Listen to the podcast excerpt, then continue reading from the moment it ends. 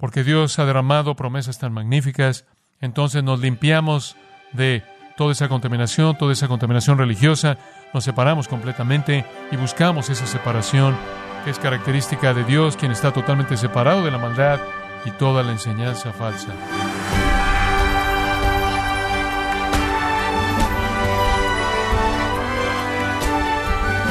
Nos da mucho gusto que nos acompañen, gracias a vosotros, con el pastor John MacArthur. Antes de la caída del hombre, Dios le dijo que no le era bueno estar solo, refiriéndose desde luego a una mujer como su pareja. Sin embargo, el resto de la escritura no indica que no todas las relaciones son buenas para el hombre ni tampoco agradables para Dios. Pero ¿cuáles son las advertencias que encontramos en la Biblia acerca de las relaciones con los incrédulos? Bueno, el día de hoy, el pastor John MacArthur, en la voz del pastor Luis Contreras, nos advertirá de los peligros que tenemos que evitar, buscando que nuestras relaciones agraden a Dios en la serie La zona peligrosa de relaciones en gracia a vosotros. Quiero darle algo de perspectiva histórica, llevarlo detrás del texto corintio para que sepa que Dios siempre ha llamado a su pueblo a separarse completamente de toda forma de religión falsa, para efectos de su fidelidad, para efectos de su pureza, para efectos de su utilidad, para efectos de su bendición, para efectos de la gloria propia de Dios, para efectos de su nombre, para efectos de su verdad. Dios siempre ha llamado a su pueblo a separarse de la religión falsa. La religión falsa, claro, destruye la fe de muchos, come de manera destructiva como la gangrena espiritual. Siempre ha tenido ese efecto y entonces Dios siempre ha llamado a su pueblo a la separación. Satanás siempre se disfraza a sí mismo como un ángel de luz, inventa religiones que intentan destruir los propósitos de Dios y confundir al pueblo de Dios. Esa ha sido siempre su estrategia, pasada, presente y futura. Y entonces Dios siempre se ha dirigido al asunto de que su pueblo se mantenga alejado de la religión satánica.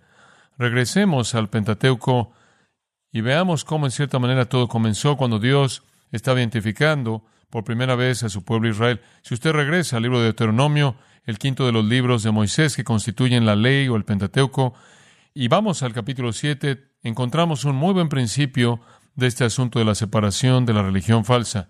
En Deuteronomio capítulo 7 leemos esto. Cuando Jehová tu Dios, versículo 1, te haya introducido en la tierra en la cual entrarás para tomarla, esto es la tierra de Canaán, la tierra de Israel, y haya echado de delante de ti a muchas naciones, al Eteo, al Jerjeseo, al Amorreo, al Cananeo, al Fereceo, al Leveo y al Jebuseo, siete naciones mayores y más poderosas que tú. Cuando entres a la tierra y el Señor abre el camino para ti, al derrotar estos pueblos, que son mayores y más poderosas que tú, versículo 2, y Jehová tu Dios las haya entregado delante de ti y las hayas derrotado, las destruirás del todo. Ahora, ese es un mandato bastante, bastante directo a matarlos. Él está llamándolos en una palabra una forma de genocidio. Aplastarlas, acabar con ellas, exterminarlas. Es un mandato tan fuerte que hace que los teólogos liberales se estremezcan y concluyan que obviamente esta no es una representación verdadera de Dios, porque Dios es amor y Dios nunca demandaría un orden así, mucho menos cumplirla. ¿Cómo debemos entender que Dios dice extermine estas naciones? Bueno, el mandato solo puede ser reconciliado con la naturaleza paciente y de gracia y amorosa de Dios. Todo esto es verdad de Él. Si usted entiende algunas cosas, si usted entiende, por ejemplo, la impiedad enorme de estas naciones, si usted entiende la magnitud de su idolatría, si usted entiende la severidad de su blasfemia de Dios, si usted entiende que es una idolatría tan nauseabunda y tan mortal y tan incorregible y tan llena de desesperanza y sin arrepentimiento a tal grado que tiene el potencial de afectar de manera devastadora los propósitos de Dios, entonces puede entender por qué Dios llamó a su exterminación. El Nuevo Testamento dice, las malas compañías corrompen las buenas costumbres. Al vivir los hijos de Dios al lado de estos idólatras blasfemos, incorregibles, impíos, no arrepentidos, cuyos crímenes habían llegado a su nariz día tras día, solo podía terminar en la corrupción del pueblo de Dios. Dios no podría preservar a su pueblo si hubieran entrado a asociarse con naciones tan idólatras. Y Dios sabía que habían ido más allá del punto de la gracia, el arrepentimiento ya había pasado, no estaba en el horizonte, estaban fijos en su impenitencia, estaban determinados, por lo tanto no tenían esperanza, y Dios no iba a permitir que el cáncer de su blasfemia debilitara de manera total sus propios propósitos eternos. Y entonces Él llamó a su destrucción. Siguiendo eso, en el versículo 2, Él aclara, no harás con ellas alianza, ni tendrás de ellas misericordia. Ni alianzas ni concesiones. Enfréntalas de manera drástica, dramática y determinante. Versículo 3. Además, no emparentarás con ellas, no darás tu hija a su hijo, ni tomarás a su hija para tu hijo. ¿Acaso significa que cuando dice no sonáis en yugo desigual con los incrédulos, no sonáis con los incrédulos que los cristianos no deben casarse con los no cristianos? Bueno, ciertamente eso es verdad. Los cristianos no deben casarse con no cristianos. Eso es estar en yugo desigual porque el matrimonio es una relación espiritual. Pero si usted está buscando algo más específico, aquí está. Aquí hay una prohibición contra el pueblo de Dios casándose con personas que no son su pueblo. ¿Por qué? Versículo 4.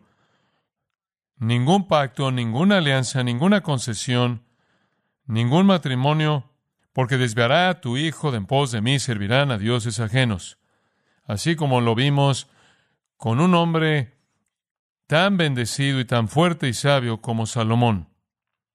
Desviará tu hijo de en pos de mí, y servirán a dioses ajenos, y el furor de Jehová se encenderá sobre vosotros y te destruirá pronto. Hay mucho en juego aquí.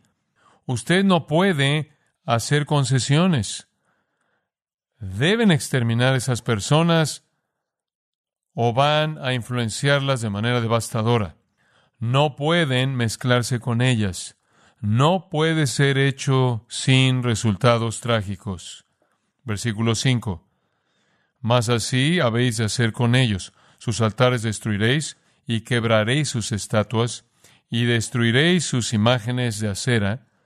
Esos son lugares y pedazos de su adoración y quemaréis sus esculturas en el fuego. Interesante quita sus templos, destruyelos hasta el suelo, derriba sus altares, destruye cualquier cosa y todo lo que ha sido parte de su religión abominable que practicaron, deben hacer eso. Es como deshacerse de un virus mortal. Tienes que matarlo en todo lugar, tienes que acabar con todo vestigio del mismo, porque el riesgo de la contaminación espiritual es tan elevado. Oímos de los virus potencialmente mortales que podrían surgir en nuestro mundo como el virus del VIH y otros virus que de vez en cuando oímos que hay un brote en ciertas partes del mundo, como recientemente oímos de un virus que era tan mortal en la tierra de África. El horizonte de la historia humana, conforme lo vemos, podría dar lugar a muchos virus como ese y podrían tener un efecto tan devastador como nunca lo hemos concebido en el futuro, como ha pasado con frecuencia en el pasado. Estamos muy conscientes de eso. Pero un virus mucho más severo que cualquiera que destruye el cuerpo es aquel que ataca la dimensión espiritual. Y ese es el virus del sistema religioso falso satánico. Este pasaje, por cierto, se volvió un mandato para los reformadores escoceses. He estado leyendo mucho últimamente de Juan Knox. Pensamos en Juan Knox, claro, como el gran predicador, que realmente fue la fuerza que impulsó la fundación del presbiterianismo escocés y hasta el día de hoy cuando usted predica en Escocia, el púlpito en la iglesia de Escocia es llamado el púlpito de Juan Knox. Pensamos en Juan Knox como un gran reformador, un gran predicador del Evangelio. Ahora él fue un hombre con mucha iniciativa, casi un hombre eh, de guerra. Juan Knox atacó la religión falsa de manera vengativa. De hecho, los reformadores escoceses fueron tras todos los edificios, todos los edificios que quedaban de la secta terrible romana y los derribaron todos en gran parte para el desmayo de los que amaban la arquitectura, que estaban tratando de preservar las imágenes de arquitectura. Pero la máxima de Juan Knox tuvo razón. Juan Knox dijo, derriba los nidos y las aves van a desaparecer. Y aquí usted tiene una situación muy parecida.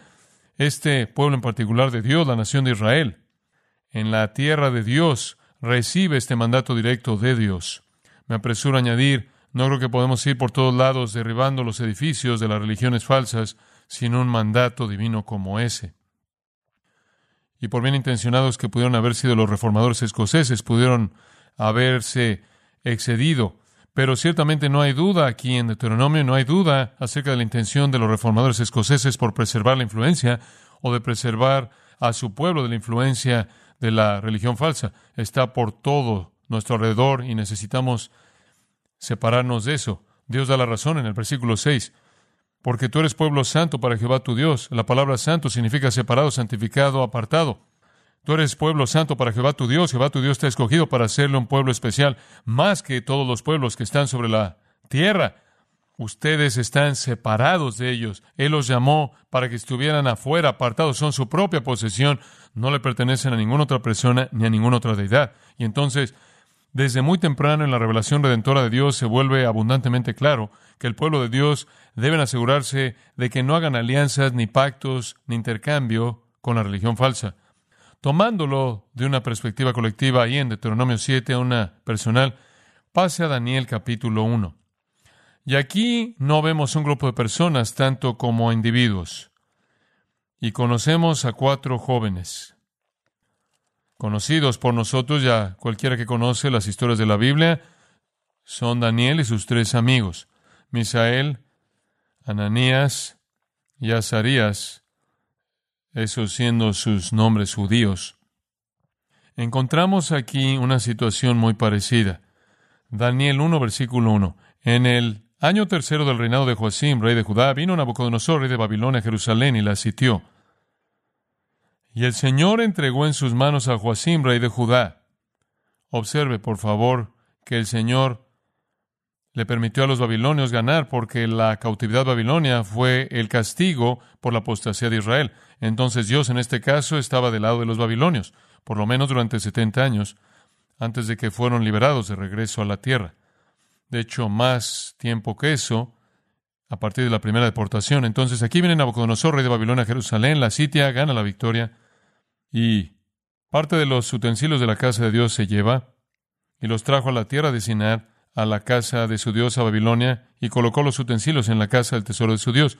Entonces saquearon el templo lleno de todo tipo de oro y lo arrastraron de regreso a Babilonia y lo colocaron en el templo de su propia deidad. Él no tenía ningún problema mezclando deidades, él no tenía ningún problema mezclando la adoración. Como señalamos en nuestros estudios antes de este mismo tema, Dios tiene muchos problemas con eso. Usted no toma un ídolo y lo mete al templo de Dios y usted no mete a Dios en el templo de un ídolo, como vimos en el caso de 1 Samuel 4 al 6 y en el caso de Ezequiel capítulo 8. Pero obviamente Nabucodonosor no tuvo problema con eso, de tener muchos dioses y meter más utensilios de otra deidad en el templo no haría ninguna diferencia. Entonces, ahí está el saqueo de Jerusalén. En esta situación en particular, una deportación inicial, esto es, se llevaron a personas cautivas, personas judías cautivas de regreso a la tierra de Babilonia. Querían mantener la tierra de Israel, como un Estado bajo su poderío, querían que Israel fuera productiva económicamente y entonces querían dejar algunas personas ahí que pudieran continuar funcionando en la tierra para que pudiera continuar incrementando la riqueza y prosperidad de Babilonia a favor de ellos. La primera deportación es descrita en los versículos 3 y 4. Y dijo al rey Aspenaz, jefe de sus eunucos, que trajese de los hijos de Israel.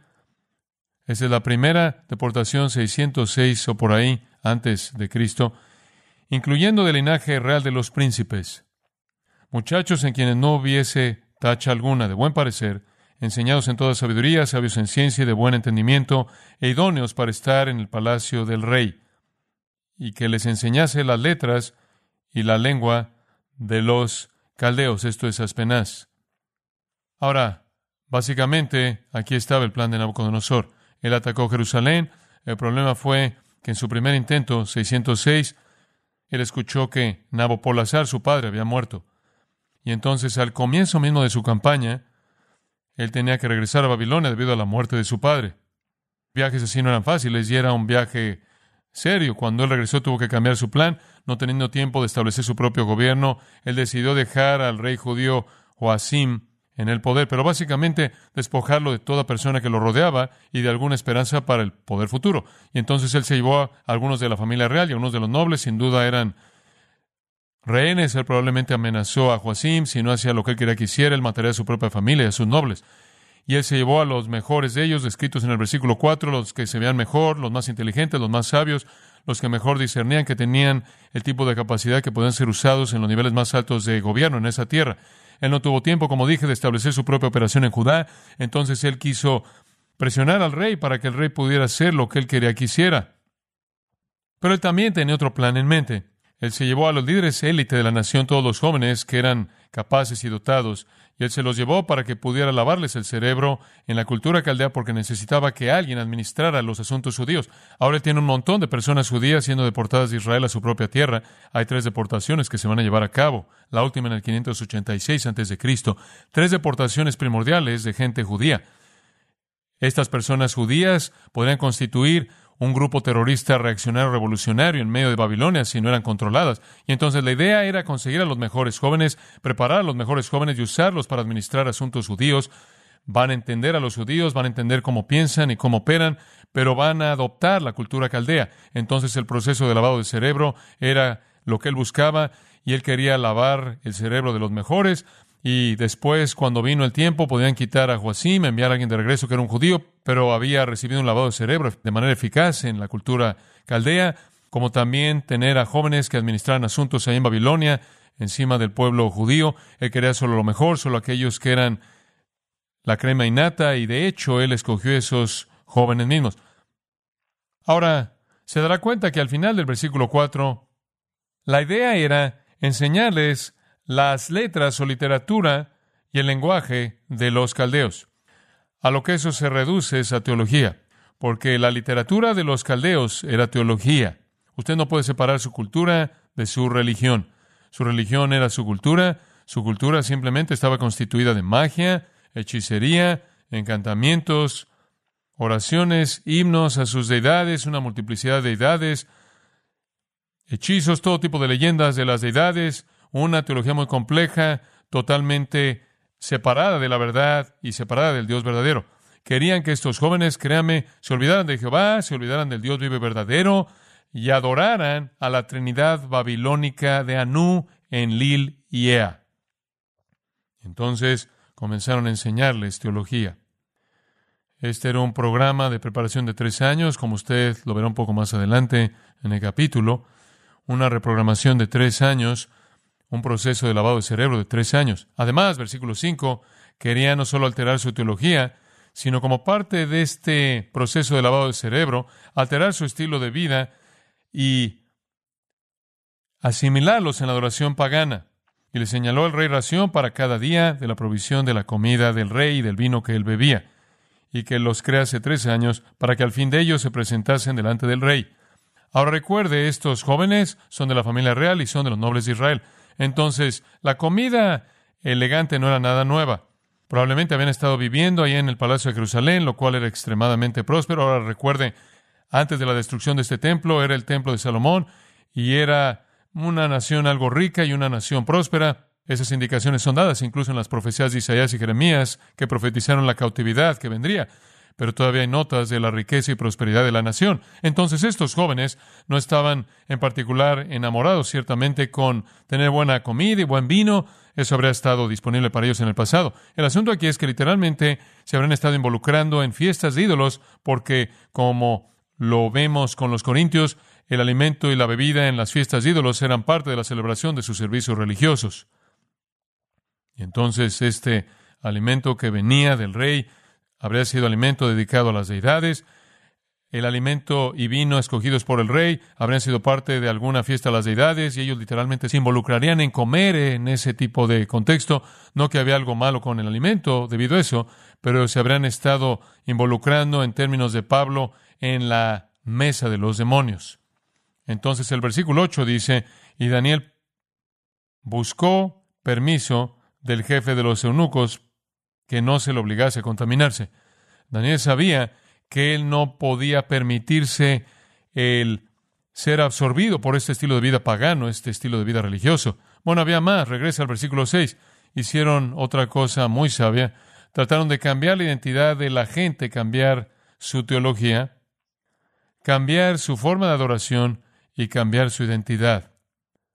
Habían cuatro jóvenes, Daniel, Ananías, Misael y Azarías.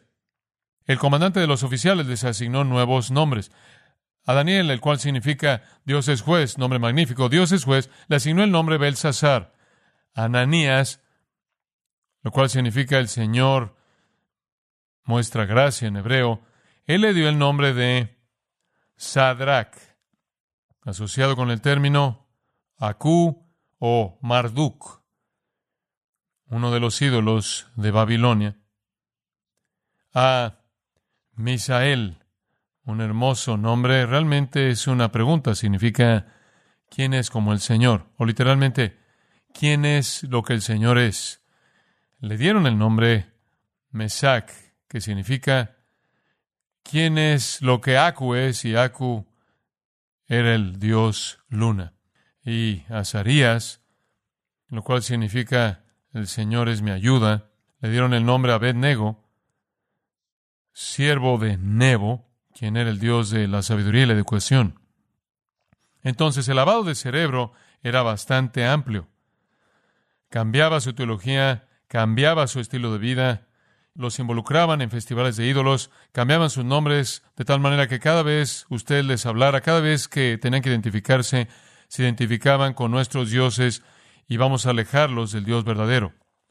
Versículo 8, y Daniel propuso en su corazón no contaminarse con la porción de la comida del rey, ni con el vino que él bebía. Pidió, por tanto, al jefe de los eunucos que no se le obligase a contaminarse. Y todavía Dios le concedió gracia y buena voluntad con el jefe de los eunucos, pero él no se quiso contaminar. No contaminarse, la palabra contaminarse viene de Gaal en hebreo, significa manchar o contaminar. Él quería hacer todo por evitar esta concesión, todo para desconectarse de la actividad religiosa falsa. Él adoraría solo al Dios verdadero. Y lo único que sobresalía era el alimento porque constituía el involucrarse en una fiesta de ídolos. Y él no haría eso y tampoco sus amigos. Y Dios lo honró. Y cuando el tiempo de los tres años pasaron, tenían mejor salud y tenían un mejor intelecto que el resto de la gente. Dios los bendijo por su espíritu que no quiso hacer concesiones, espíritu de preservar la verdad. Eventualmente tuvo un costo y Daniel terminó en un foso de leones. Y Ananías, Azarías y Misael terminaron en un horno de fuego. Satanás siempre va a tratar de contaminar la religión verdadera al aspirar al pueblo de Dios en alianzas impías con la religión falsa.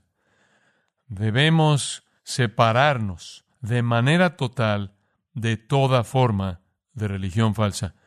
Regreso a mis días de universidad, tuve un buen amigo en la universidad y jugamos en el equipo de béisbol en nuestros días de universidad juntos. Éramos buenos amigos porque ambos estábamos involucrados en el ministerio cristiano.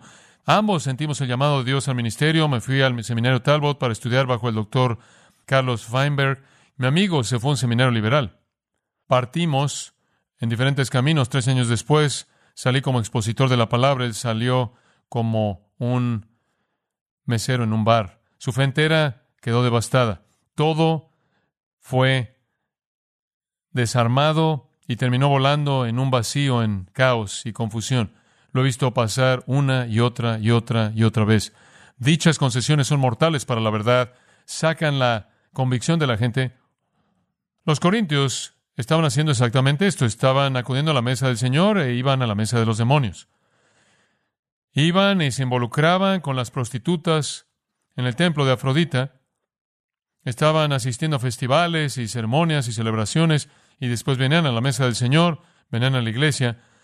incluso estaban invitando a falsos maestros a la iglesia y escuchándolos y creyéndolos y dichas alianzas son blasfemas. Y entonces Pablo dice en el versículo 14, no se unáis en yugo desigual con los incrédulos. Y él está hablando aquí de cualquier esfuerzo espiritual, de cualquier forma. Y como le señalamos en 2 Timoteo capítulo 2, eso come como gangrena. Usted no puede exponerse a eso sin que enfrente un efecto devastador. En 2 de Timoteo 2.15, Pablo le dijo a Timoteo, preséntate a ti mismo aprobado para Dios como un obrero que no tiene de qué avergonzarse, que usa bien la palabra de verdad. Ese es tu trabajo. Usa bien la palabra de verdad. Y después inmediatamente dice, evita las profanas y vanas palabrerías que llevan a la impiedad. Pláticas que se esparcen como gangrena, entre los cuales están Himeneo y Fileto, hombres que se han desviado de la verdad y trastornan la fe de algunos.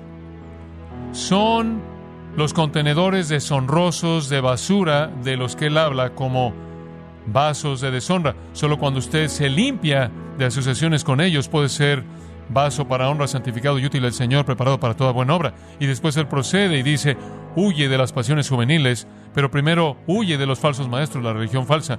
No se siente en algún lugar y se exponga al error. Satanás es demasiado sutil para eso. Él va a ganarle en inteligencia y va a robarle su fuerza.